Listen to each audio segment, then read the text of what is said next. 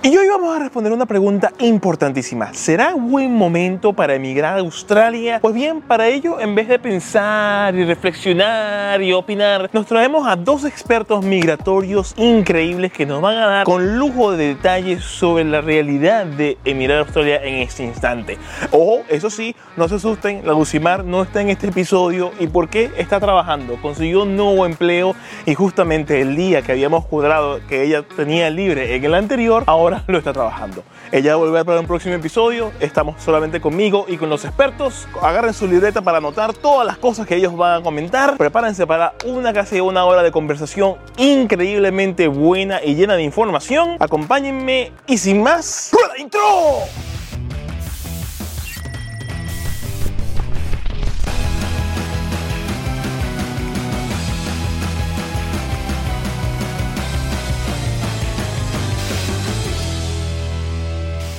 Episodio es patrocinado por Hey There Pretty, el cabello de tus sueños con productos sustentables. Frido Cacao, para reconectarte con la madre tierra. Y gracias a todos ustedes que nos apoyan mes a mes por patreon.com slash entre noticias y copas. Pues muy buenas, buenas, mis queridos coquitos. Hoy tenemos un episodio especial de Entre Noticias y Copas con agentes migratorios, porque ellos nos van a mostrar por qué Australia es ese sitio tan interesante, tan bueno para venirse y sobre todo las cosas, aclararnos muchas dudas que podamos tener a la hora de querer venirnos a vivir para acá. Y más importante, en vez de estar pensando, ay, que lo sabemos o no lo sabemos, preguntémosles a los expertos, porque ellos son los que justamente saben, conocen y hacen vida, obviamente ayudando a otras personas a lograrlo. Les presento a nuestro panel de expertos migratorios, comenzando con el panel Manuel, mexicano él, llegado hace poco a estas tierras hermosas llenas de canguros y koalas.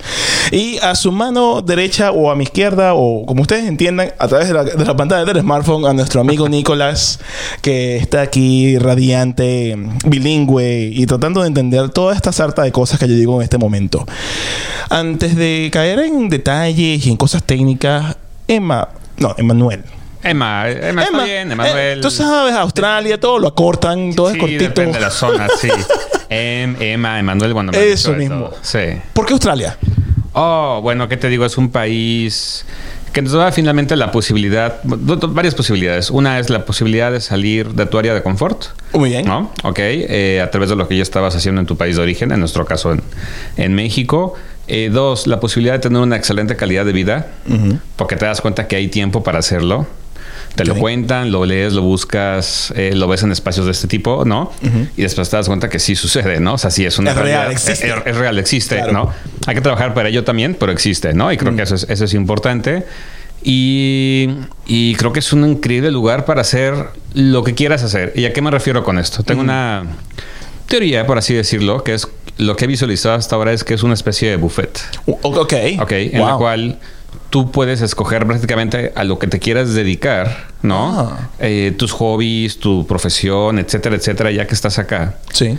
Y quizá el dinero no va a ser un problema, como lo, lo teniendo visualizado en, en nuestros países de origen, por así decirlo, ¿no? Entonces, eh, hay distintos códigos y de repente a lo mejor el issue es oye, pero entonces puedo hacer esto, puedo hacer el otro, este otro hobby, puedo trabajar de lo que me dedico, puedo hacerlo por horas, no sé, todo ese tipo de detalles. Tienes más flexibilidad. Totalmente. Entiendo.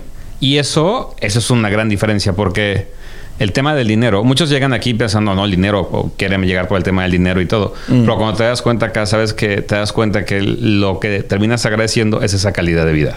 Ciertamente, ciertamente, ciertamente. Y aplauso por eso, porque eso es muy cierto. Este país te ofrece una cantidad de oportunidades que a medida que vayamos conversando y adentrándonos en los temas, se van a dar cuenta de que, como que, ¿what? ¿Cómo es eso posible? Pero antes de entrar en, los detalles, como dije antes, Nick, oh. ¿por qué tú te metiste de cabeza a ser agente migratorio siendo abogado de tantas oportunidades que tú puedes hacer en Australia, obviamente? ¿Por qué elegiste ayudar a gente como nosotros a venirse para acá? Oh, pues eh, primero estaba haciendo un viaje como mochilero. Mochilero. Mochilero. Mochilero, mochilero sí. En um, Ecuador y también Argentina. Fui uh, ahí con un amigo y um, estábamos um, enseñando inglés en Quito. Ah. Y luego viajamos a Argentina y trabajamos en Buenos Aires.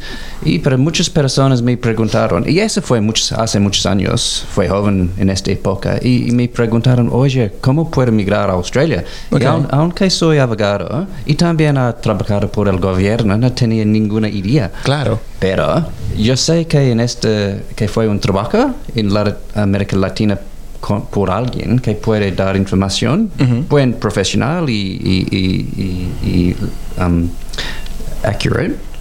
Sí, lo- eh, no te preocupes con el idioma. Si quieres hacerlo en inglés, dale. Un poco Spanglish. Exacto. Yo creo que sale, la palabra sí. que te saca cómoda, no te preocupes. Uh, Sí. Información que está bien clara so- sobre los procesos y los requisitos. Entonces regresé a Australia y trabajar por la Dirección de Inmigración por tres años y luego fui a México para poner visa a Australia. Ah. Entonces um, ese mi aprendizaje en la ley de inmigración. También estaba aprendiendo español. Ok. Cada día está peor, pero No. Yo, yo creo que lo, lo dices muy lo hablas muy bien. no, es, es difícil de aprender a otro idioma, es la verdad. Claro, pero, pero yo, yo siento que lo haces muy bien. Yo creo que Manuel está de acuerdo conmigo. Lo Sí, haces sí, sí, perfecto. sí. Oh, no, tenía 30 o más de 30 cuando comenzaba este proceso de aprender español. Claro, ok. Eh, Entonces es un trabajo. Pero, Claro. pero bueno, entonces es, eh, pu- eh, eh, fundí Visa Australia en la Sierra de México y viví ahí por cinco años. Ok. Estaba haciendo este trabajo, mi trabajo ahí. Ujú. y, um, y, y bueno, esa es la historia. Ok. Um, pero ¿por qué Australia? Pues pueden migrar a Canadá o a Australia. Eso es cierto. Eso es una pregunta que, que, te- que le iba a hacer a Manuel, pero es bueno que, que ya la, la hayas tenido en la, en, en la mente. Hay mucha gente que se puede preguntar, me imagino que tú lo habrás experimentado estando en México en su momento, con la gente que iba hacia ti a, mira, ayúdame. La gente cuando... ¿Por qué eh, Australia o Canadá? O sea, ¿cuál es la... la eh, obvia, estamos en Australia. Eres australiano. No, no, no. no. O sea, No, es- tratando de ser lo menos bias posible, siendo más on bias posible, ¿por qué Australia? Pues una palabra, el clima. Exactamente, exactamente. Mire, eh, o sea, afuera está súper soleado. Creo que la exposición de la cámara no ayuda, pero todo está verde, hermoso, precioso. El invierno no es tan fuerte. Eh, El invierno Y- casi ni y se es- siente. Y es Canberra. ¿no? Y- Exacto. Exacto, lleno de montaña. No tengo malas palabras contra los canadienses. No, para nada. Es, es un eh, eh, país hermoso y Sí, sí, sí. economía fuerte y todo. Um, pero este el clima es insoportable. Sí, también por eso. Si viene de un, países hermosos como Venezuela y Colombia, México y todos los países de, América Latina, ¿quién quiere vivir en este in- invierno? Sí, no vivir en, una- en un refrigerador de 24-7, 10, 11 meses al año no debe ser nada divertido. No, no, Sí, no. es complicado. Es, algo muy fuerte, es algo muy fuerte. Horrible. Ay, mira, y, y Emanuel, ¿cómo tú llegaste acá, ya cuando te decidiste, Australia, me quiero ir para allá? ¿Qué fue lo que te llevó o cómo tú en- envisionaste el camino a llegar acá? Porque según entiendo, llegaste con la residencia permanente, ¿correcto? Sí, correctísimo. Que para mí es la joya de la corona. Que llega aquí con residencia permanente, ya lo logró. Pasa cuatro Sí, años, sí. no te equivoques. Y ya nos va a decir Manuel porque no te equivoques y prácticamente eres ciudadano. Cuéntame. Sí, literal, literal. Mira, todo inició. Ah. Todo inició muy bien, excelente. ¿Ves la manera en que él comienza en la historia? Me Sí, no, encanta. no, no, no. No, no. Eh, muy a grosso modo, cuando yo iniciaba estu- estudiando hace ya algunos años, ¿no? Eh, por ahí del año 2000. Ok. eh, una amiga que era contadora se, se mudó para Australia, ¿no? Ok. De la misma colonia, etcétera, etcétera, ¿no? Eh, inició su proceso. Cuando dices colonia, es, es suburbio. De suburbio, hay un Oh, suburbio Bien, en bien, la. Ciudad de México. Ajá, Perfecto. gracias, sí. Y bueno, se muda, etcétera, ¿no? Entonces me meto un poco la espinita. Le digo, oye, pues yo quiero, no, es que son las listas de ocupaciones, hay que ver qué onda, me meto. Y nadie quería a la gente de comunicación porque pues hay por todos lados, ¿no? Digámoslo así, era como que Claro. no estaba ahí esa opción. Bueno, pasó el tiempo, lo puse ahí un poquito en el, en el buró, ¿no? Lo, guardé un En el rato. back burner, pensando, sí, está, está ahí escondidito. Ajá, exacto, exacto, exacto, ¿no? Eh, y entonces eh, empezamos a buscar el tema de... de- ya, el- había mucho trabajo en México, estábamos, un- ya sabes, temas de tráfico, no sé, temas si quieres un poquito más. to- o sea, todo estaba estable, pero queremos ir por un poquito más, ¿no? Por salir de esta área de confort. Y en eso aparece el tema de Australia, ¿no? Y empezamos a investigar. Y, ah, y en eso aparece Visa Australia. ¿no? Exactamente. Excelente. Y, y no, y literal, eh, empezamos a buscar, tomamos la consulta con Nicolás en su momento. Todavía me acuerdo, estábamos en la cocina, ¿no? Como un domingo llegando así como, ay, a ver de qué se trata y no sé Ah, qué, ¿cómo es y el abogado y todos estos rollos, ¿no? Eh, y chas, que resulta que, ¿qué creen? Que sí es posible, ¿no? Porque, bueno, es comunicación, tiene la parte de relaciones públicas y Canberra está aceptando a En, personas. en ese momento. En ese Es- momento. Es importante porque Sí. las cosas van, siempre evolucionan con lo que respecta a visas y procesos es. y toda la cosa. Ese año, que era más o menos ese año? ¿Sí? Ah, ha de haber sido hace unos cuatro años Hace aproximadamente. cuatro años atrás exactamente. Exactamente. Ok. Cinco años, todo. cinco años. Es que pandemia y eso sí. Cinco años. Eso no. se borró, eso no existe. No, sí, eso es bueno. otra, otra historia por ahí interesante. eh, pero bueno, y entonces in- se inicia el proceso, ¿no? Eh, ya sabes, el- los temas del inglés, todo ese tipo de detalles, organizar todos los papeles, bla, bla, bla. Pero bueno, llegamos al punto en el cual, dentro de todo lo curioso que puede ser Australia, fue, nos dieron la residencia permanente sin haber pisado nunca Australia. Es decir, prácticamente tienen una Medicare antes de haber pisado Australia. Correcto. ¿no? Pero la clave fue el iniciar el proceso con- de manera adecuada, ¿no? Siguiendo todos los lineamientos y, y los cambios que iban sucediendo en la ley Claro. durante ese proceso, ¿no? Claro, claro. Entonces, si había una variación, nos avisaban, ¿no? Y sobre eso íbamos modificando papeles o el examen inglés o nos apurábamos con algún trámite, etcétera, Porque etcétera. cu- ¿cuánto tiempo tú, eso, eso puede afectar cuando mm, te lleva años, ¿no? ¿Cuánto tiempo te llevaste tú para que tu proceso migratorio desde, mira, Nick, quiero irme para allá, a, mira, aquí tengo el pasaporte estampillado, la, la visa. ¿Cuánto tiempo te duró ese proceso? Dos años, dos años y medio, cuando mucho. Claro. Y eso porque hubo un, hubo un cambio por ahí en, en la ley, ¿no? Tienes que adaptarte, me imagino. No, nos adaptamos, pero, fue- Claro. pero nos llevaron guiando para adaptarnos. Ajá. Claro. Y pues, todo siguió avanzando y llegamos acá sin ningún problema a activar la visa. Entiendo, entiendo. Pero, Emmanuel, recuerda que no eres la solicitante primaria. Tenía que... Fue tu esposa. Sí, correcto. Ah, esa es otra gran ventaja. Ajá. Esa es ¿Qué otra estás gran ventaja. ocultando? Nick te dejó en la calle. Esa fue la decisión que hecho para casarse con su esposa. ¿Qué? No, qué Ah, horror. bueno, Matrimonio es por conveniencia. Aquí Visa Australia tirando los trapitos en la calle y los trapitos al sol. ¿Cómo es eso? La- ¿Cómo es eso que por conveniencia? No. No, fíjate que hay, hay un buen tema ahí. Justo ya dado el anillo antes de iniciar el proceso. Ah, muy bien, muy bien, muy bien. Y en ese Para cubrirte inter- las espaldas. Algo así, algo así. Pero lo que sí es cierto es que se había retrasado la boda, ¿no? Como que después no, hay, no hay prisa, no hay prisa. Claro. Iniciamos el proceso y, oye, pues ya, ya aceleren ese proceso, ¿no? Entonces nos casamos, facilitó todo y ya nos Claro. iniciamos todo para Pero, acá. pero entonces, con lo que entiendo que dijo Nick, el, el- postulante principal no eras tú, era tu pareja. Sí, pero es, digamos, fue el mismo caso, es misma, misma profesión. Misma oh, Eh, sí, misma profesión y misma, um, se me fue la palabra, ocupación. ¿Y por qué ella fue el principal y no tú? Siempre por curiosidad. Si fueran la, en la misma Um, carrera. vamos. Tenía más puntos porque era más, es más joven. Bella. Ajá. Y- y también- Entonces, Ven las canitas, es por eso. Ya, ya cuando te pones viejito es como que. sí, ya, ya a veces uno necesita ahí el, Y- el support. También la querida tenía un mejor nivel de inglés en esta época que tenías. Y Ah, sí, correcto, correcto. Fue la otra Entiendo. O sea, Sí, es, sí. es un estudio, o digo, como dicen acá, holistic approach a toda la cuestión y ven cuáles son las, ma- las ventajas de cada quien y mira, mejor este como principal entonces en ese caso. Sí, y por eso es muy importante que siempre cuando les dan a la asesoría siempre estén las parejas. Claro, porque por- entonces en este analizan, caso, ajá, por supuesto. quién sí, o sea, simplemente ver cuál de los dos tiene una mayor posibilidad. Eso acelerará el proceso de alguna manera, ¿no? O baja el riesgo, ¿no? Y sobre eso van, van avanzando, ¿no? Entonces, eh, pues sí, no, de repente uno cree que es el principal, puede ser el principal o puede ser ella. La verdad es que siempre varía, ¿no? Claro. Pero se encuentra ese camino. Entiendo. Y eso, es- eso puede marcar la diferencia totalmente entre obtenerla o no obtenerla. Por supuesto, por supuesto. Claro, claro. Ahora, dime algo, Nick. Eh, eh, en- en, eh, ¿cuánto, yo llevo, ¿Tú llevas cuánto tiempo con Visa Australia? ¿Unos 20 años? ¿20 y algo de años? ah, 18 años más o casi, menos. casi 20 años. En, e- en ese tiempo, ah, obviamente hay gente que trabaja de forma que, digámoslo así, es para su propio beneficio. Hay que marcar una... Antes de caer en esa pregunta, yo diría primero y principal, ¿cuál es la mayor diferencia entre un agente migratorio o lo que dicen por allí un agente estudiantil? Porque mucha gente lo primero que piensa, ah, me voy para allá a estudiar inglés o me voy para allá, para Australia, a estudiar cocina y lo primero que se le atraviesen como aparente ayuda, se van con lo que se encuentren. Y algo que yo me he dado cuenta es que la gente tiende no a recurrir a, agentes o abogados migratorios, sino que sea simplemente con estas otras personas, que también es muy válido, pero ¿cuál es, cuál es en tu opinión y en tu experiencia, la mayor diferencia en ese, en ese caso, pues? Oh, pues el gobierno de Australia tiene dos programas diferentes. Una es para los estudiantes internacionales. es, ellos pueden venir para estudiar por cualquier tiempo eh, y hacer estudios, si es un doctorado o inglés o una maestría o licenciatura o un curso vocacional y van a tener la visa de estudio por uh, uh, de, del tiempo del curso.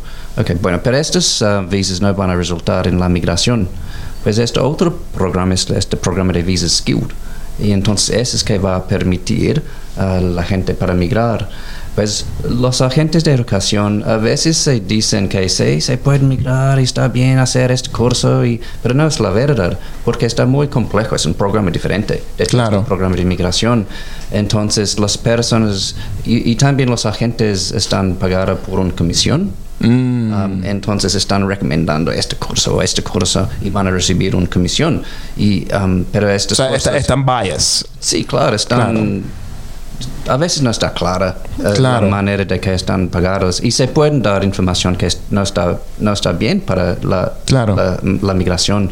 Entonces, por los otra mano, agentes de migración están enfocados en dar información sobre los que quieren migrar. Entonces, puede ser Uh, un curso tal vez será parte de la estrategia, pero será un curso que va a abrir la puerta para la inmigración.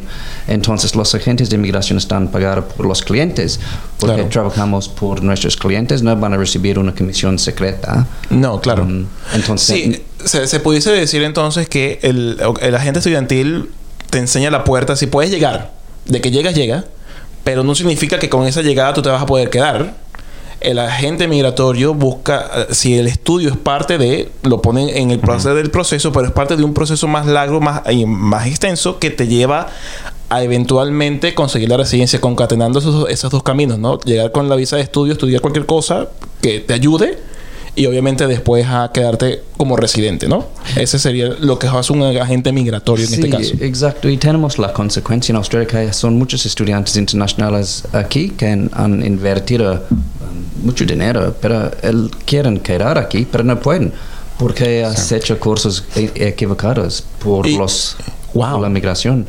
Tú, me estabas contando antes de que comenzáramos el podcast de una experiencia que tú conoces de, de, una persona que tuvo una experiencia similar a la que estás eh, comentando. ¿Qué, qué, me puedes decir de, de eso?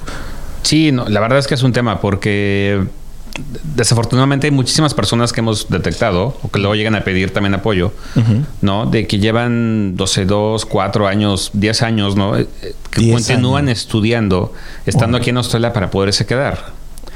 Pero todo el detalle estuvo en un intangible muy importante, que fue que desde el inicio llegaron a estudiar sin ninguna estrategia para quedarse acá, o quizá algún mal consejo, o ningún consejo, o, alguna mala promesa, ¿no? O sabes, o algún tipo de detalle. Claro, claro. Y ese, ese pequeño detalle afecta todo su proceso y siguen como que cargando con él, ¿no? Entonces nos pasó un caso, por ejemplo, en México, una persona que estuvo aquí dos años, se vino a estudiar a una escuela vamos a llamar como que no estaba muy incorporada, por mm. decirlo alguna, no, no, tiene una validez para temas de migración. La escuela, la escuela te, refieres, a la que llegó. Y, pero se enteró dos años después, cuando quiso iniciar su proceso. Uy, uy, uy. You know? Entonces tuvo que regresar a México y entonces ya implicaba cuatro años más de su vida en tiempo, dinero, etcétera, etcétera. Entonces se vuelve muy complicado. Y por otro lado, creo que fuera de todo eso no se vale, ¿no? Creo que claro. Eh, el llevar a una persona a que tenga que perder ese tiempo, ¿no? Cuando todo esa, su, su background, ¿no? Sus estudios, todo lo que tenía le hubiera permitido lograrlo de otra forma. Claro. Esa es una gran diferencia. Y ese es un gran, un gran issue, digámoslo así. Y, y Nick, ¿hay, alguna, algún instituto o alguna organización, digámoslo así, que se encargue de, buscar entonces que la información que se brinde, que haya ciertos niveles de calidad en el sentido de evaluar cómo es el proceso? Ok, los agentes estudiantiles hacen las cosas, pero que sea evitar, ¿no? que se aproveche en este caso, porque yo siento que, se- eh, que se aprovecharon de esta chica en, en- que me estás mencionando, en el sentido de darle un curso por el simple hecho de que se venga, pero no, no le estás dando algo que le va a ayudar. Sí, o sea, pensemos que no hubo dolo. Ajá. Sí, pero es terrible. Pero no, no hubo dolo, pero entonces, o sea, la gente de educación dice, claro, y no está mal, o sea, es- o sea, no está mal la forma de su trabajo, así es, ellos te, pero ellos te mandan a estudiar. Mientras eso esté claro, está bien. Claro. El tema es, no, vete a estudiar y ahí migras, o ahí luego ves, y no Ese sé es el qué. de- el detalle. Ese es el que te, te da un sueño que no existe, o que es muy difícil que se logre conseguir. Claro. Pero ese pequeño sueño a lo mejor les asegura la, Una ven- la una- venta. la comisión a ellos que están Ese- buscando por ese es- detrás. ese es el detalle, o sea, está bien su chamba, pero hay una pequeña línea ahí que, que le puede cambiar la vida a alguien. Y, y, y por eso mismo, entonces, Nick, ¿hay, ¿hay alguna forma de que eso sea supervisado, que se eviten dentro de lo posible situaciones de este tipo? Porque eh, imagínate, o sea, Latinoamérica no es un sitio donde la gente tiene demasiados dólares para regalar. Obviamente que no. Y, Y, y- y tiempo, además, ¿no? y tiempo, y, eh, lo- mientras más tiempo pasa, más viejo te pones, menos puntos logras. Es Correcto. todo un- una concatenación de inconvenientes. ¿Hay algún tipo de, de- organismo que se encargue de como que establecer, mira, esto es lo que puedes hacer o dejar de hacer? ¿O qué tú le recomendarías a los que están viendo e- este podcast para que eviten en gran medida situaciones similares? Uh, primero es como este gobierno de Australia está dando apoyo a los agentes de educación porque debemos que mencionar que es un negocio. Es un negocio enorme la educación internacional en Australia. Pri- primero es carbón y segundo es uh, iron ore. Y estamos exportando estas piedras a los chinos. sí. Um, y, uh, y, y en el tercer lugar es in- inter- educación Sí, internacional, internacional. Wow. para ingresos a Australia de ex- ex- exportaciones. Pues entonces um, es una industria. Um, pues para la migración, entonces um, es como agentes de migración están registrados con el gobierno de Australia para hacer este tipo de trabajo. Pues nuestro trabajo es como um, muy particular. Estamos dando asesoría legal sobre la legislación australia de migración. Um, entonces estamos um, pagados por nuestros clientes y es un trabajo bien diferente que- que de, de que hacen los um, agentes de educación. Claro. Y, um, y también, um, you know, a, a veces la recomendación es que alguien debe que estudiar un curso para migrar. um, y, y bueno, pero vamos a, a recomendar un curso que, que cueste menos porque no estamos interesados en la educación como, in- como iría. Estamos interesados en la migración y educación es, es una herramienta Claro. para ob- obtener la, um, este outcome que, que buscamos. Entonces, nuestro, estamos un poco diferente, Claro. y, um, pero estamos registrados por el gobierno um, para dar este tipo de asesoría. Claro. Ahora, di- iba a- Ah, no, sí, es que hay muchísimas variables. O sea, si lo ves desde el punto de vista ya de migración, Mm. otra vez, si es estudiar, cool, está bien, vas a estudiar, de eso se trata, todos ganan, ¿no? Digámoslo así, el, el gobierno, ¿no? To- Todos. Con tal que la tengas aquí, clara. Exacto. Ajá, ese es el detalle. Claro, claro. Porque entonces, ahí viene el otro detalle. A ver, siempre hay muchas variables. Eh, sí, tu edad, qué estudiar, ¿no? De acuerdo a tu background, a qué ciudad llegar, a qué región, ¿no? Por cuánto tiempo. Todas esas variables, un experto lo tiene que analizar de manera formal Claro. para poderte dar una recomendación eh, que te permita, te permita tomar decisiones de vida. Mm. Por eso es que existe este formato en el cual los agentes migratorios o los abogados migratorios tienen que estar registrados y tienen que estar en constante actualización. Este registro tiene un nombre donde, donde se registran los expertos migratorios, los abogados migratorios y eso. Sí, le llamamos el, el MARA. El MARA. Ya, lo correcto. ¿Qué, qué significa el MARA para el que no sepa? Migration Agents Registration Authority. ok, Es perfecto. Entonces tiene una vigencia, entonces se tiene que estar actualizando. todo. Entonces, eh, ahí hay un trasfondo en el cual por, por eso es importante, ¿no? O le da un valor adicional a quienes se dedican a eso. Claro. Porque te dan eh, estrategias que obviamente tienen que ver con tu vida a, a un corto plazo, corto mediano plazo, ¿no? Por Entonces, supuesto. y, ese es otro punto, por ejemplo, muy importante mencionar en ese aspecto. Ahora bien, claro, el, el- los que estén viendo, yo les recomendaría, por lo que estoy escuchando, mira, muy bien, a lo mejor un agente estu- estudiantil te ofrece una cami- un camino rápido. Sal ya, llégate ya, comienza ya. Pero a lo mejor es mm, más recomendable tomarse un tiempo eh, bien sea con Visa Australia o con que el otro experto que esté registrado en el MARA, que siento que es algo importante porque como que tra- eh, ese, ese- esa in- institución que hace que, mira, el que te va a recomendar está inscrito y tiene eh, obviamente la, la mejor intención y, y el mejor proceso para guiarte, mira, vale la pena pagar lo que haya que pagar eh, para esa, esas primeras conversaciones, porque uno está perdido, no la tiene clara. Mira, mucha gente dice, mira, ¿cómo me llego a Australia? Yo puedo trabajar allá, mira, yo, yo quiero irme para allá, yo quiero vivir allá, eso está muy bonito, pero en internet y en las redes sociales la gente eh, eh, eh, es tan ignorante como lo puede ser tú.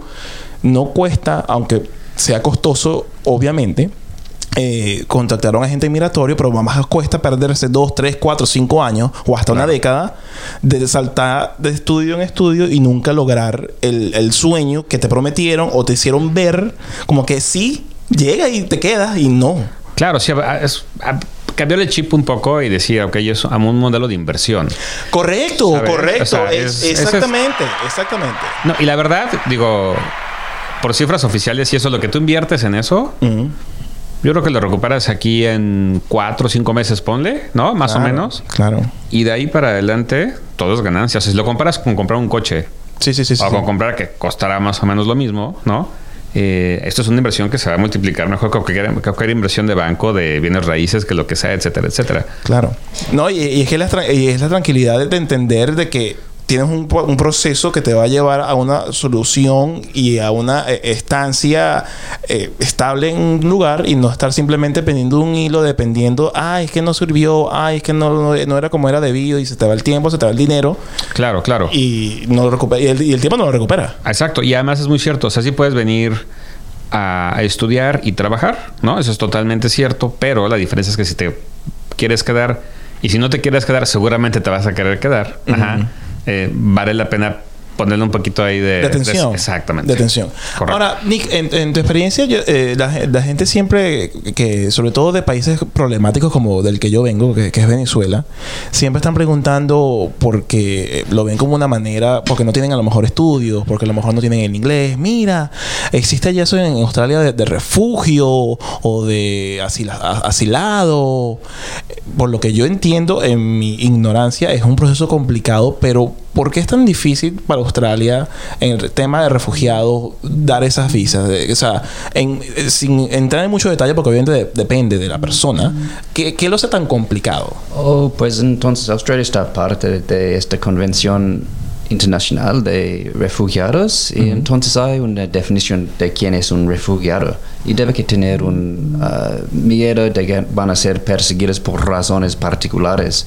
Entonces, si este estatus está, e- ese estado o tu país está en un poco de ca- caos con la- por la economía o um, disturbios civiles, y, pero no personalmente están um, amenazadas, entonces no van a, um, a- a ser dentro de la definición.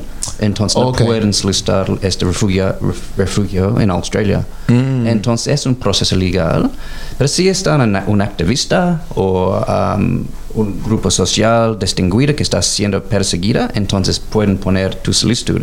Pero de hecho no puede hacerlo desde Venezuela, por ejemplo, desde por razones practicales, pero si tiene este uh, portafolio de documentación, que es la evidencia de la pers- pers- De la persecución. Persecución, Sí. ya. Entonces puede poner la solicitud aquí en Australia. Pero el Claro. gobierno de Australia está muy severo y estricto.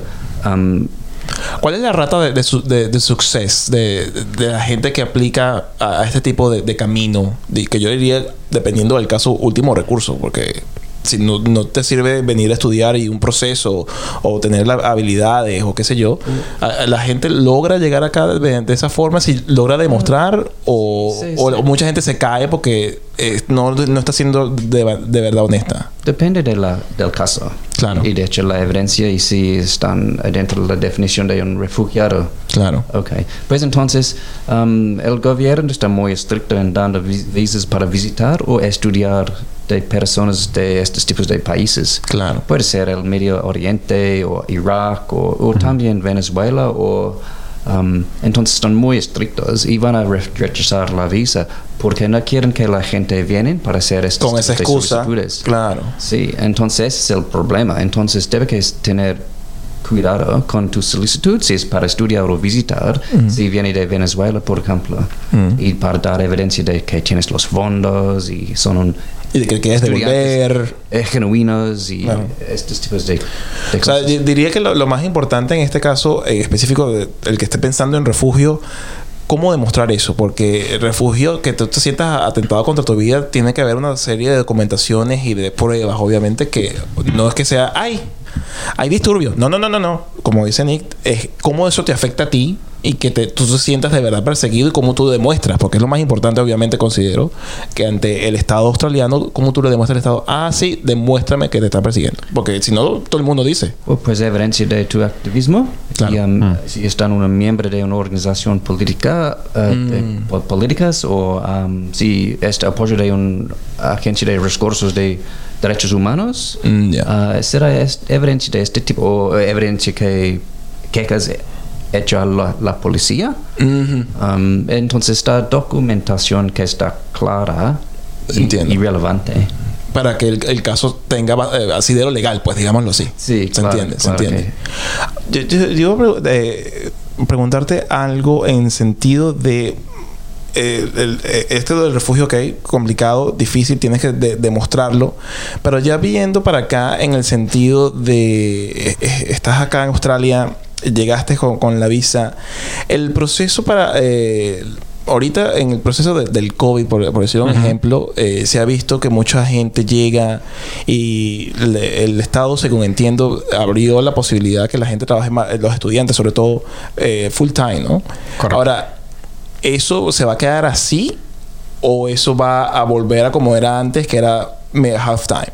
Eh, se tiene contemplado que el siguiente año seguramente se va a poner eso en revisión, ¿no? Eh, como se hizo ahora, ¿no? Digamos en, en particular, porque lo que sí es una realidad y lo vivimos un poco, a pesar de que soy el newbie aquí, ¿no? O sea, me, me tocó, este, sí ver eso que, que hay ciertos lugares como tiendas de ropa o lo que sea que de un centro comercial grande que no pueden abrir porque no hay quien lo atienda, ¿no? O sea, quien abra las puertas, Eso por así decirlo, ¿no? En el Sydney con el tema de las cafeterías, por ejemplo, Sí, que sí. No podían abrir todo el día porque no había personal, ¿no? Entonces, eh, posiblemente lo están haciendo para incentivar todo este tipo de situaciones y para incentivar nuevamente el tema de, de educación o de capacitación, justamente aquí en, en el país, correcto. Claro, pero eh, eso lo van entonces a, a evaluar cua- por cuánto tiempo lo van a mantener, porque usualmente que llega como estudiante y es una eh, diferencia importante a la hora de cuánto dinero tú puedes ganar para pagar el curso, pagar tu vida, es medio tiempo legalmente a- hablando, ¿correcto? O sea, previo pandemia era, pandemia, era medio tiempo, ajá, Claro. las 20 horas, pero si viajabas o si lo hacías con tu pareja, la pareja lo puede, lo puede, puede trabajar tiempo completo. Ah, entiendo. Entonces era una gran ventaja también para quienes lo hacían desde, desde esa forma. Claro. Porque en, el, en cuestión del income, pues sí ayudaba muchísimo, ¿no? Por supuesto. Eh, eh, y más por todo el tema de los trabajos, trabajos casuales eh, y todo ese Sí, tipo sí. de situación. Claro. Eh, pero Nicolás, ¿cuál sería tu expectativa, digamos, en, en ese aspecto? Oh, entonces está eh, correcto, Mike. Entonces los um, estudiantes pueden trabajar hasta julio um, 2023, tiempo Ok. completo. Perfecto. Entonces eso es lo que ha dicho el gobierno. Y um, con la visa de pandemia, que es una visa subclase 408, entonces probablemente pueden seguir solicitando esta visa hasta junio también. Um, 2023 es Ok. por el skill shortage Es que, Eh, claro, claro, claro. porque No es no, un favor. entró la gente que, que necesitaba entrar en estos dos años prácticamente que hemos estado en pandemia. pues. Sí, claro. Exacto. Eh, no es un favor a los solicitantes, pero a las empresas australianas. De hecho, Claro. es para ayudarles, pero obviamente está bien para los. Es para que los empresarios puedan abrir, porque si no, ¿cómo abren? Se hace complicado. Sí, y yo creo que es un ganar-ganar bastante legítimo un poco, ¿no? Porque, porque, ojo, nada es gratis en esta vida. En absoluto. pero se vale el ganar-ganar, ¿no? Porque Claro. entonces es, pues claro, tú llegas a Australia, tú trabajas o pones tu empresa o lo que sea, estás generando. Entonces permites que el- el- el- la riqueza del país pues vaya creciendo, vaya aumentando. ¿Qué es lo que tú recibes a cambio? Pues sí, eh, mejores salarios, la- el tema de calidad de vida, seguridad, todo ese tipo de detalles. Pero creo que es un ganar-ganar muy sano. Y ya estando acá, bueno, uno puede llegar hasta donde uno quiera, hasta donde uno quiera seguir explorando, por así decirlo, ¿no? Claro. El crecimiento de estudiar, trabajar, eh, emprender, etcétera, etcétera, etcétera. Entonces yo creo que es un ganar-ganar como muy legítimo Sí. y, y que se vale. Y, y- y lo comento porque luego hay gente que nos dice, oye, este, ay, pero ¿a poco no es gratis? ¿O por qué tenemos que pagar para llegar a Australia? ¿O por qué no todos no sé qué? No, pues porque de entrada, o sea, a ver, o sea... Todo- todo ay, cuesta. O sea, todo cuesta, pero sobre todo eh, es un ganar-ganar, ¿sabes? O Sí, sea, sí. es... es eh, de eso se trata, ¿no? Eh, O sea, estás hablando de un país del primer mundo que te prácticamente te abre las puertas a que vivas en él, trabajes en él, eh, llegues inclusive a, a- si haces el camino como es correcto a quedarte a vivir en él. Claro. Eso no lo ofrece nadie. O sea, eh, es- de, de manera legal, tranquila, intenta hacer eso en Reino Unido, intenta hacer eso en, en Francia, intenta hacer eso en Escandinavia. No puedes hacer eso. Tienes que tener eh, por lo menos un abuelo que haya vivido en Europa y para conseguir un pasaporte, si estamos hablando de, de- No, y dale, sí, Unión claro. Europea y bueno, y conseguirlo. Australia y Canadá, que son los do- dos casos que, que sea ciencia cierta, te dan esa posibilidad de, mira, si cuentas con estos elementos, puedes venir. Frido Cacao. Debo decir que esta marca es- estoy tan orgullosa como Hater Pretty porque esta marca representa lo que nosotros apoyamos, que es el, el ser sustentable, el, el- el que sea natural, el que sea bueno para el organismo y para el medio ambiente. Entonces, este producto que ofrece Michael. Mira, el, Frido Cacao es para reconectarte con la madre tierra. Frido Cacao está aquí para redescubrir la forma tradicional de beber cacao. No chocolate, Mm. tenlo en cuenta. Es una bebida o comida porque mira, fíjate, esto viene en una presentación. Es como, es como cuando vas a misa. Mira, mira esta belleza. Mira esta Esta es una hermosa hostia. Miren, no. Es una moneda de Una cacao, es delicioso, pero es cacao, no es chocolate. No lo voy a comer ahorita porque tú tomas cerveza y, y borracho Yo no sí come dulce. les voy a mostrar. Dale. Este, es- Ma- aquí, aquí, en el micrófono, en el Me micrófono. encanta porque hasta tiene la marca De los deditos. dedos Eso, que eso. se hace súper artesanal, ¿ok? Es correcto. Lo lindo de, de este producto es que te conecta con la tierra. La historia del cacao es fascinante. De dónde proviene el cacao y de los rituales que se eh, realizan para, para obtenerlo. No, lo trituras eh, en tu bebida, puede ser con leche si pre- prefieres, puede ser con agua, no hay problema. o tú- como tú simplemente si tienes monchi, mira. Métale. Rico, Y- rico Puerto Rico. Delicioso. Rico, rico. A ellos lo puedes encontrar online en fridocacao.com o si deseas, puedes acercarte a ellos en varios markets, en varios mercados al aire libre que están sucediendo en la ciudad de Cine semana tras semana o también en su Instagram que va a aparecer abajo en el generador de sus redes caracteres. sociales por acá. Así que nada, Frido Cacao para reconectarte con la madre tierra. Y siguiendo en la onda de los que le ayudan a este show a llegarles a todos ustedes, ¿quién viene a continuación? Por supuesto, tenemos a Heider Pretty, por favor. Excelente. ¿Qué, ¿Quién es Heider Pretty, Michael? Mira, Heather Pretty es a- a- a- peinarte, cortarte el cabello, acomodarte, no importa quién tú seas. A mí es un poco difícil porque obviamente no tengo mucha capacidad. Aquí no hay nada que hacer, señores. Aquí no hay nada que hacer, pero nada, tu cabello lindo y hermoso Gracias, gracias. queda en las manos de Karen Braga, que es la dueña y señora de este espacio. Eso es correcto. Ella no solo em, te hace todas estas maravillas de cambios de color o cortes de cabello, cambios de look, sino que ella también utiliza productos veganos como estos que se OEM. Son Mm. buenísimos, son orgánicos, son veganos, eh, cruelty free, como le dicen por ahí. Exactamente. Ella la pueden encontrar a través de su página web de haterpretty.com.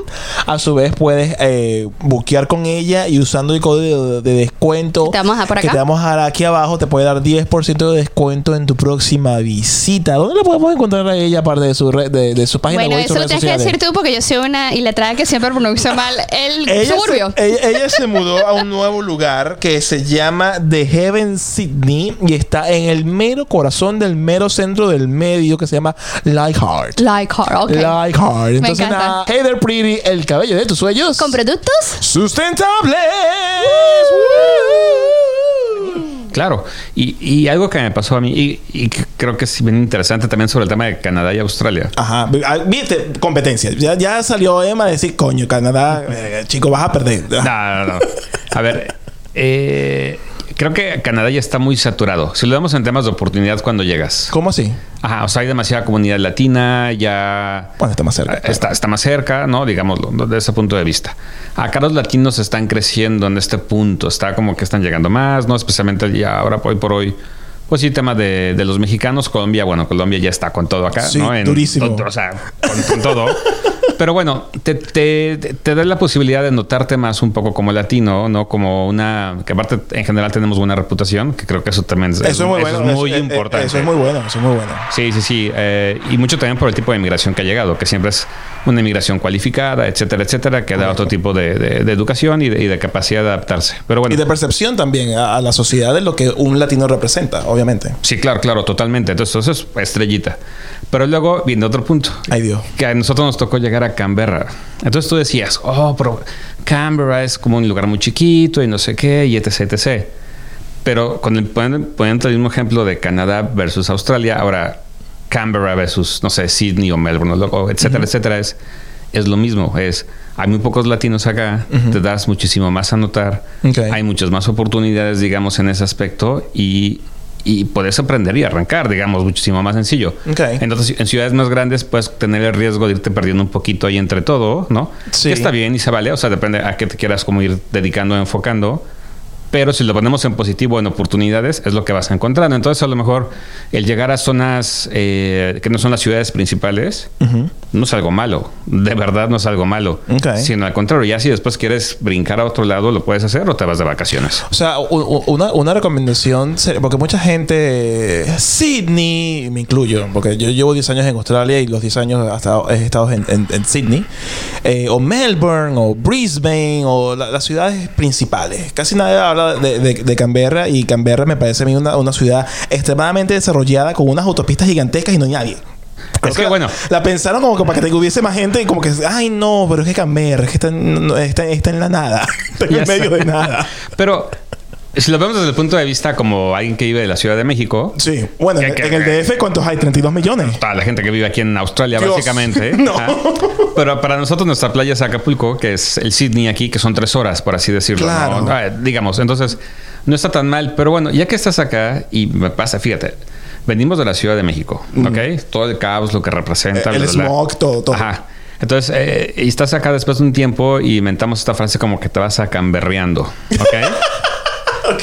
¿Qué es esto? Disminuye tu tolerancia al tráfico y ese tipo de detalles de una manera impresionante. Sí. Entonces, tú sabes que si estás aquí, a donde vayas, son 15 minutos, ¿qué? 20 ya como que exagerando, pero no hay ninguna variable en el camino prácticamente que impida que eso suceda, ¿no? Sí, casi que baja la velocidad máxima permitida en todo momento. no hay Ah, tráfico en absoluto. No hay, ¿no? Eh, ¿Qué es calidad de vida, no? Si lo damos desde ese punto de vista. Pero puedes creer, o sea, si voy a Sydney, porque voy yo manejando, Mm. ya me estresa, ¿no? Es como, ¿y cómo, cómo- cómo es posible? Vengo de la Ciudad de México, ¿no? O sea, es como, no es, Claro. eso no cuadra, ¿no? Es, es que eso se, se te van todas las cosas que tenías antes y te acostumbras a lo, a lo bueno y lo sabroso. Exactamente, ese, detalle. tipo de detalles, entonces Claro. ya, ya lo valoras y dices, bueno, ¿no? Y bueno, la playa aquí está hora y media, etcétera, etcétera. Pero son esos detalles que, Sí, sí, que, que van valiendo la pena. Entonces, quizá otras zonas regionales, Ujú. O sea, la verdad es que yo creo que... Menos que menos, igual hablando de tráfico. Sí, no, no, olvídate, ¿no? Ciertos detalles, sí. Y, y Nick, ¿por qué, ¿por qué abrir las oficinas de Visa a Australia acá en Canberra y no por decir un, un hub como Sydney que es tanta gente que llega y se aglomera? Oh, es por soy de Canberra.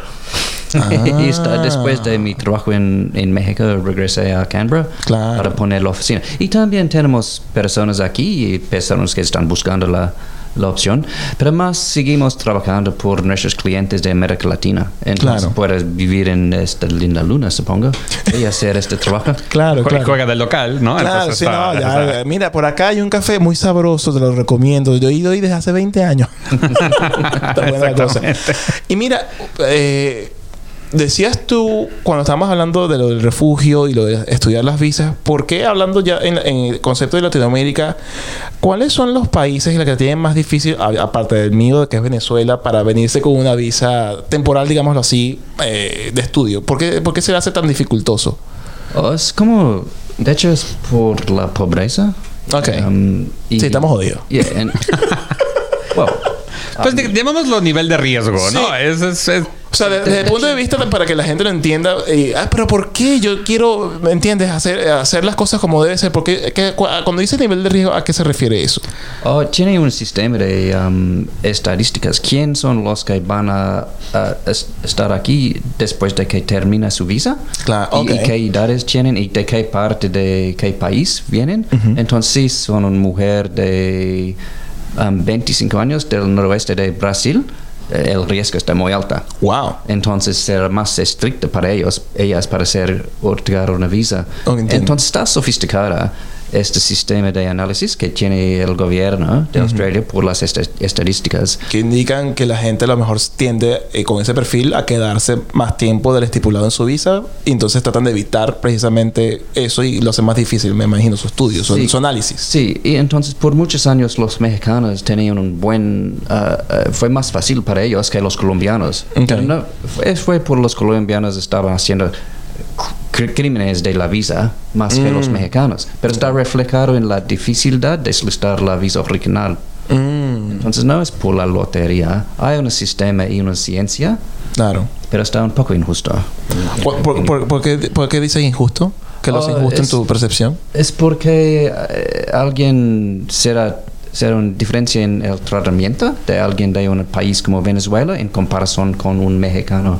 O alguien de Guatemala será un poco más difícil de un, una- un mexicano, por ejemplo. Mm. Entonces, por la- el nivel de la individual está un poco injusto, pero por el ni- nivel gr- grande y por las estadísticas está tal vez una manera de manejar el riesgo por el gobierno de Australia. Sí, lo, lo que pasa es que caes en el hecho de que por uno pagan todos. El- el- cuando comienzas a ver crímenes con referencia a visa, de que te quedas más tiempo del debido o haces las cosas como no son, entonces ese tipo de nacionalidad, lamentablemente, si hay mucho de ese grupo que se comporta de manera inadecuada, eso va a afectar Claro. individualmente a quien se quiera venir de manera adecuada, pero, chamo, lo que hay, o, o te tienes que adaptar. Claro, y seguramente hay otras va- variables también que son... eh, el, el proceso puede ser muy elevado para algunos países por el tipo de cambio. El costo, sí. el costo claro. y, y por el, el in- y en conjunto con el income que ellos están generando. Entonces esa probabilidad... o esa También juega en contra. Juega, ¿no? Y va bajando obviamente ese tipo de detalles. eh, y esa misma realidad quizá dentro del país eh, provoca que el, el- el- el nivel de educación en general de la población no, no sea tan alto. Entonces también hace un poquito más delgada la pirámide de quién lo puede hacer. ¿Sabes? O sea, Sí, son esos... eso, eh, no es un tema personal, más bien son como ese tipo de detalles que va jugando la estadística. Pero, pero es, que, es que es muy justo. Bueno, dentro de todo es justo porque eh, si tú me dices, ajá, ¿tienes inglés? Check. Cuentas un nivel de inglés altísimo. Muy bien. ¿Tienes 30 años? Perfecto. ¿Tienes profesión y tienes más 5 años de experiencia? Pues dele. O sea, Claro. pero para tú poder lograr eso tipo de, de elementos, hacerle check, tú tienes que tener entonces una cantidad de elementos como individuo que está aplicando de haberlo hecho, de haber estudiado inglés, de tener una carrera, de tener la profesión. Y eso obviamente, como tú dices, te separa y te hace la, la vida más sencilla a ti. Y es un autofiltro, y si lo ves desde el punto de vista, ya cuando llegas acá, Claro. Todo eso bagaje, bagaje que ya traes también te hace más fácil la vida a ti como individuo, aquí Por supuesto. para adaptarte, para trabajar, para relacionarte, etcétera, etcétera. Entonces, la- la- no está mal pensado, digamos, hasta cierto punto, la Claro. verdad es... es Porque estás, estás abogando entonces que la persona eh, con un alto nivel de estos elementos o una experiencia laboral o un alto nivel de inglés logre entonces adaptarse porque tiene las herramientas. Ya, Claro. las, ya las ya tiene desde encima, no te las tienen que enseñar o ¿me entiendes? Claro. Es- Exacto, exacto. Te facilita también... eh, Se te facilita también el, el- el- cuando llegas acá, ¿no? ¿Cómo la vas a pasar? Mm. Claro. Y cómo lo vas a capitalizar Sí, y lo sí. vas a ¿Cómo- aprovechar. cómo te vas a adaptar? Claro, Claro, claro. Entonces, es- yo creo que es parte también de, de todo ese tipo de detalles.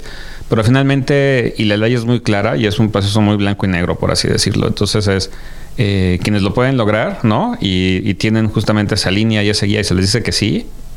Si se ponen las pilas, como decimos en México, Claro. lo van a hacer. Entiendo, entiendo. Para ir finalizando, Nick, si tuviese que hacer todo de nuevo, todo, no nacer, obviamente no, pero todo de nuevo desde el proceso de que te fuiste a, a- a enseñar español, elegir esta, esta como, como emprendimiento y obviamente carrera, ¿harías todo de nuevo igual? Ah, sí, sí, esperamos que después del COVID la frontera está abierta otra vez y um, las personas están recibiendo invitaciones, están solicitando a sus visas y están recibiendo las visas. Entonces estoy muy optimis- optimísticos Optimista, ¿no? eh, que, que va a ser un, un futuro en el próximo tres años muy abierto para Muy bueno para los que quieren venir para acá. Después de dos años de dificultades con el COVID, de hecho. Ok. Entonces, Te entiendo, te entiendo. Y dime. Ah, Y sumando un poco a lo que dice Nick, algo que dejó esta pandemia, buscando igual lo, el tema positivo justamente, es que abre las puertas ¿no? a que eh, personas con otro tipo de, otro tipo de cualificaciones puedan llegar a Australia, ¿no? Justamente a través de la capacitación, ¿no? Llegas, te capacitas o estudias, ¿no? Por un lapso de tiempo ciertas carreras eh, vocacionales o técnicas específicas. Y posteriormente, obviamente ac- acorde a todas las variables que comentamos hace rato, ajá, puedes iniciar tu proceso o quedarte ya pues, prácticamente cuatro o cinco años o, de- o como residencia permanente. Wow. Eso no estaba tan claro antes. Pero la pandemia permitió que es- es- esto apareciese en el tapete. Exactamente. Y, y el tema de capacitación y todo eso, creo que, y, y creo que está bien claro, es lo mismo, te ayuda a relacionarte, adecuarte a las eh, leyes locales o a los usos y costumbres locales en temas de trabajo, etcétera, etcétera, etcétera. Y te abre las puertas y a generar tu carrera, tu empleo y seguir creciendo. Y bueno, ya sabes aquí cómo les va a los tradies en general, ¿no? No, eh, o sea, eh, en sí, los que viven en North Sydney, que es la zona donde la- la- las casas son las más costosas y los- están las mejores, las mejores cosas, casi todo lo que son dueños de una casa es un trading. sí. Sí. Casi todos son un trading. Los, de profe- los profesionales, no, no, no. Eh, Inner West, dale para el West. En Ajá. Sydney, las casas caras las tiene un trading. Es la misma en Canberra. Las casas en la ¿Sí? colina grandes son los. Los plomeros, los carpinteros, los mamposteros, los que hacen cocinas, todos esos carajos, 200 la hora, 300 la hora. Y, ¿Cómo? Dale, una, un- una vaina vocacional. Sí, sí, sí, sí. Échale pichón. Este, este, este proceso, este canal, este, este emprendimiento que estamos haciendo nos ayuda mucho que tú nos ayudes a nosotros. Así que tenemos un Patreon en la cual tú puedes formar parte con una módica Tres suma. dólares. Eso es nada, eso, eso. Nadita. Y así te unes Es un al- café. Un café. Bueno, un, cof- un- así, un, un expreso, un expreso negro. Pero nada, así te puedes unir entonces a, a, a nuestro pana Jonás. Y bueno, pues. eh, eh, Ayudarnos a crecer. Ayudarnos, ayudarnos, correcto. Porque eso es lo más importante. Claro. Esto, eh, esto es de nosotros para ti. Eso no enriquece ni empobrece a nadie. Es correcto. Y los tradies sí, son los que tienen las casas más increíbles. Es algo que es así. Pero tú estabas mencionando que hay un consorcio, tienen un proyecto en mente. Sí, claro, tenemos un proyecto nuevo, es un poco diferente. Y entonces es para los que quieren venir para trabajar y capacitarse. De hecho, pero en un oficio técnico. Mm, Ok. Um, porque eh, los cursos de este tipo de entrenamiento no cuestan mucho, de hecho, en comparación con... un- con una ingeniería o Una con- universidad, Sí, sí. sí, sí, sí, sí. ¿Cuál, mira, ¿cuál, cuál es el, el- promedio del costo de una de un curso vocacional que te enseñe un oficio, digamos carpintero, plomero o algo por el estilo, en comparación con uno ingeniero en la universidad? Bueno, pues puede ser 200, dos- 12 mil dólares australianos por año. Para el, el técnico. Sí, claro. que Ok. sí. Y en este tiempo pueden trabajar y hay una demanda enorme por estos tipos de ocupaciones, están bien pagados. Claro. Entonces la idea es que vienen para hacer trabajo, de hecho, y también hacer la capacitación.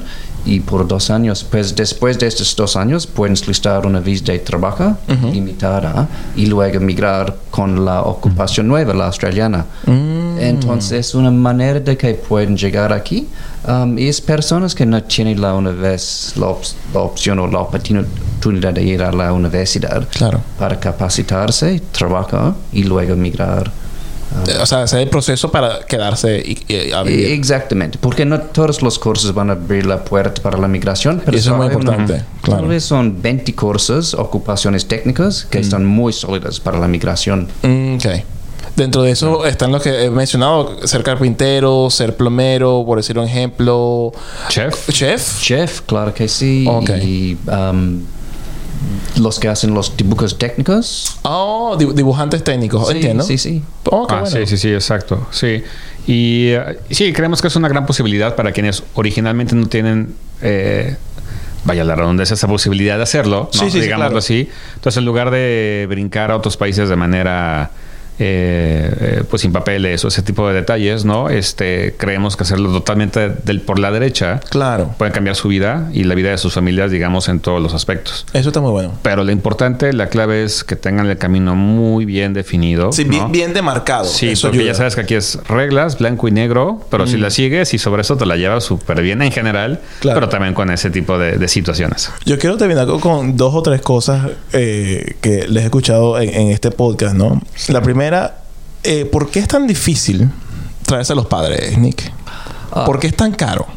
Mm, es porque los actuarios dicen que una persona con a- a- años avanzados va a costar más en el sistema de salud pública. Y claro, a diferencia de otros países, por decir un ejemplo, Estados Unidos, aquí la salud, eh, si eres residente, tiene cierto, cu- te cubre, eh, a, a- a menos que sean los ojos o los dientes, eh, a Claro. grosso modo, Sí. el sistema de salud, claro. Y tiene una buena calidad del sistema de salud pública en Australia. Sí, Um, es y eh, cierto. por eso es- implica que son costos.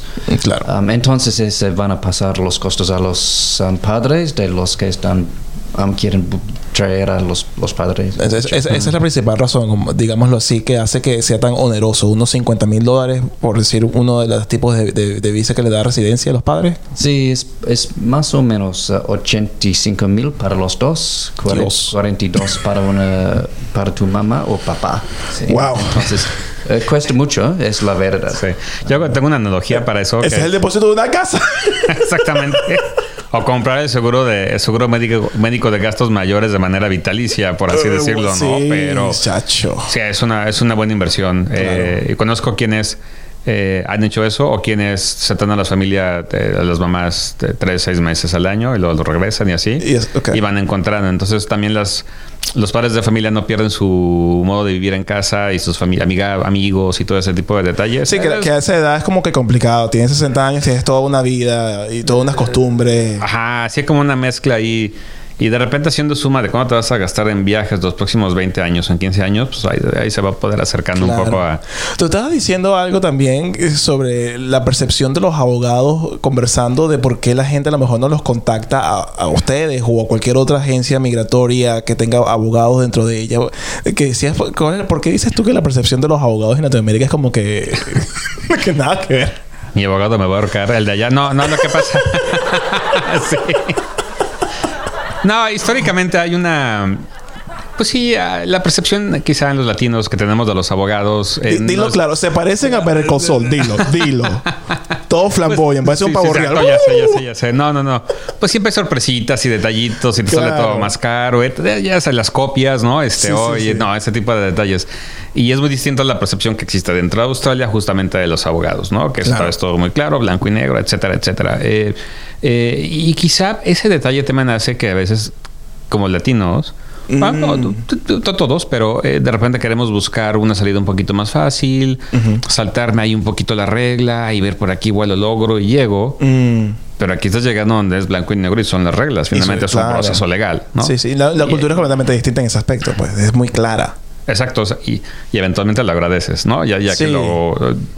Porque nosotros somos más de sí, te digo poquito, no sé qué, el filtreo, no sé qué. Aquí todo es directo. ¿Es o no es? es, ajá, literal, ¿no? Entonces ya Claro. sabes si eso no es. Claro, No claro. es, órale, a lo que sigue, ¿no? Vaya ese tipo de detalles. Pero quizá por eso ese, ese tema de percepción al escuchar abogado y ese tipo de situaciones, pero pues, pues sí, sí puede marcar la diferencia. Así como con un abogado, no sé, en algún caso en América Latina, en algún caso, eh, una palabra, una coma o algo así puede Sí. ser una diferencia entre Sí, ganar o no el Es- caso, es una digamos así. completamente distinta de lo que estás diciendo, por supuesto. Claro, y aquí es un igual, una palabra, una coma, algo que hayan omitido a alguien, la visa no, no, no No sale. sale. Y Claro. ya perdiste ya esa, ese dinero que ya no, se hizo, no fue inversión, ya se convirtió en un gasto, Mm. ya lo perdiste. Claro. Sí.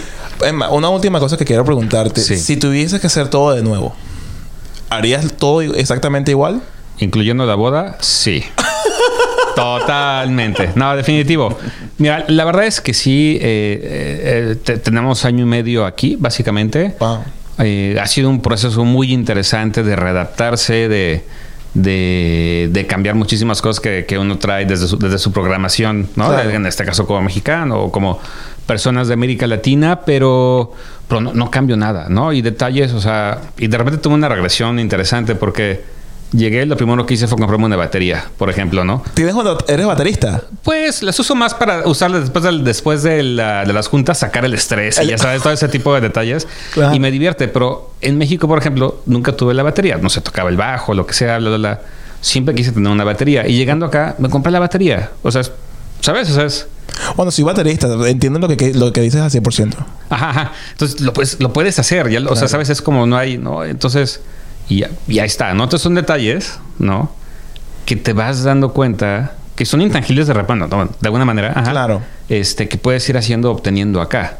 Claro. O sea, Pero es- es el estar acá te abre la, la posibilidad, te abre las puertas de, de hacer cosas que a lo mejor no hubieses intentado si te Ajá. hubieses quedado viviendo en México. Claro, o tener el tiempo o lo que sea, ¿no? Este, o de meterme a remo, no sé, etcétera, etcétera. Bueno, ciertos detallitos, ¿no? Este, que por el, el poco tiempo que nos queda ya de repente por el tráfico, no sé, detalles, detalles. Entonces, Claro, claro. yo te diría, sí, no cambiaría nada, ¿no? Eh, eh, y fíjate, hace poco fui a México, ajá, y me pasó algo bien curioso en el aeropuerto de Sydney.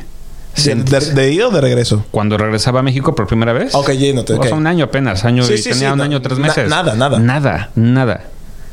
Ya sentía que estaba dejando casa.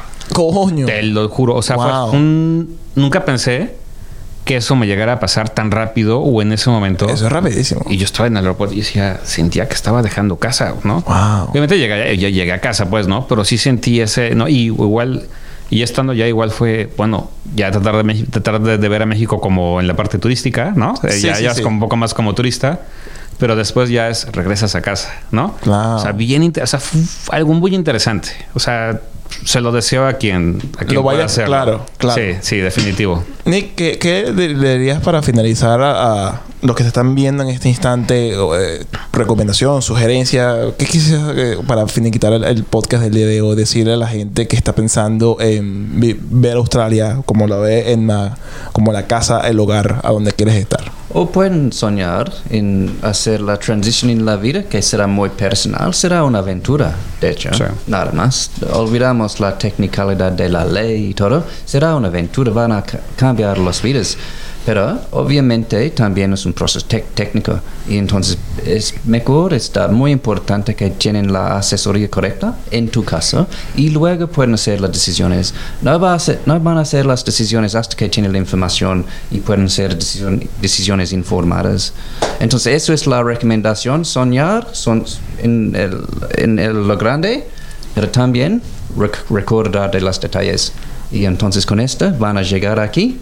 Um, Y la van a pasar muy bien. Seguros y um, felices. Eh, me, me gusta, me gusta. tiemp- Tiempo corto.